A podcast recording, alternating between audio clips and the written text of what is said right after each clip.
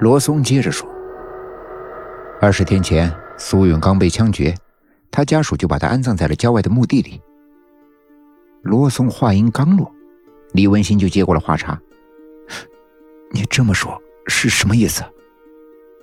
接着，他用求助的目光一一的望向了周游三人。周游等人都沉默不语。他嗫嚅着说：“你们的意思是不是说，这个人早就死了，而我进入到了一个死人的梦里，而他的梦却又把我困住了？”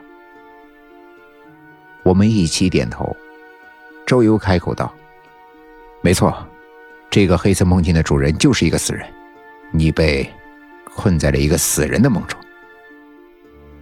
顿了一会儿，李文新提出了一个疑问：“我我们都知道，活人是能够做梦的，但是人死之后变成死人，难道还还会做梦吗？”周游对此回答道：“说实话，这个问题没有明确的答案，但据古籍记载，在人死后被埋入地下，在尸体还没有腐烂之前，死人还是能够做梦的，尤其是枉死、含冤而死。”或者是怀着某种强烈情节的，死后不能安息，这些尸体做梦的几率会相当高。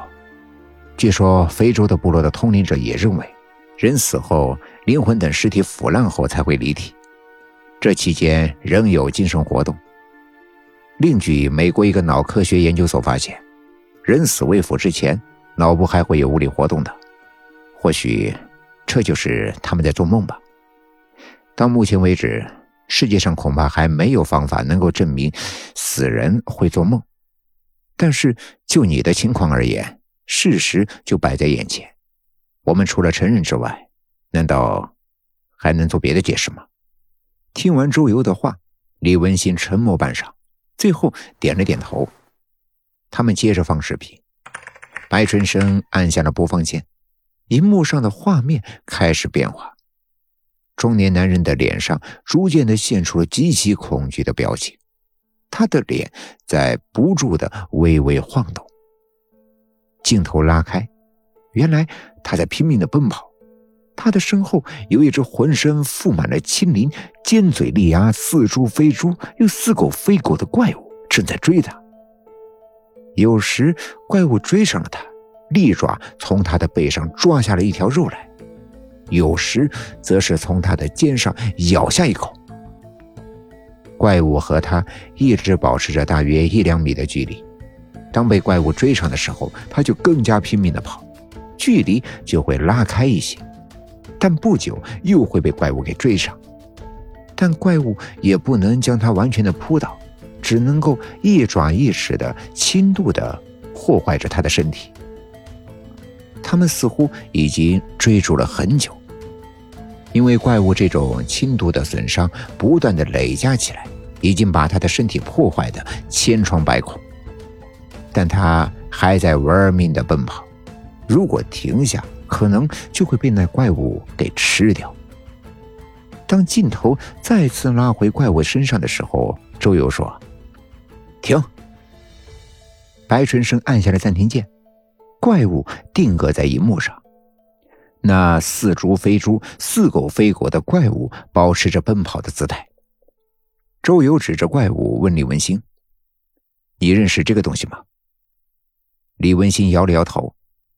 周游向他解释道：“这个怪物名字叫做伯奇，是民间传说上古十二神兽之一，在《后汉书·礼仪志》《白泽精怪图》《酉阳杂俎》等书里都有记载。”说他出没在黑夜里，进入熟睡人的身体，吃掉他们的噩梦。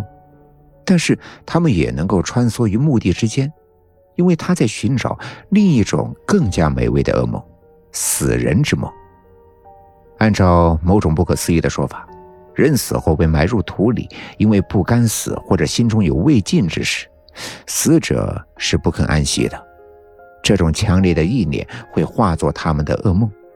而伯奇会帮他们吃掉这些噩梦，让他们的意念平息，从而让他们尘归尘，土归土。说完，周游继续盯着李文新的脸，看他的反应。但是，李文信的脸上有些迷茫，疑惑的向他们问道：“这些梦境图像究竟是什么意思呀？”顿了一下，周游接着说：“根据以上梦境的图像，结合我们的资料，可以推测出这样的一个结论：苏永刚死后心中有情结未解，化作四人之梦，而上古神兽伯奇发现了这个美味，正在追逐把它吃掉。”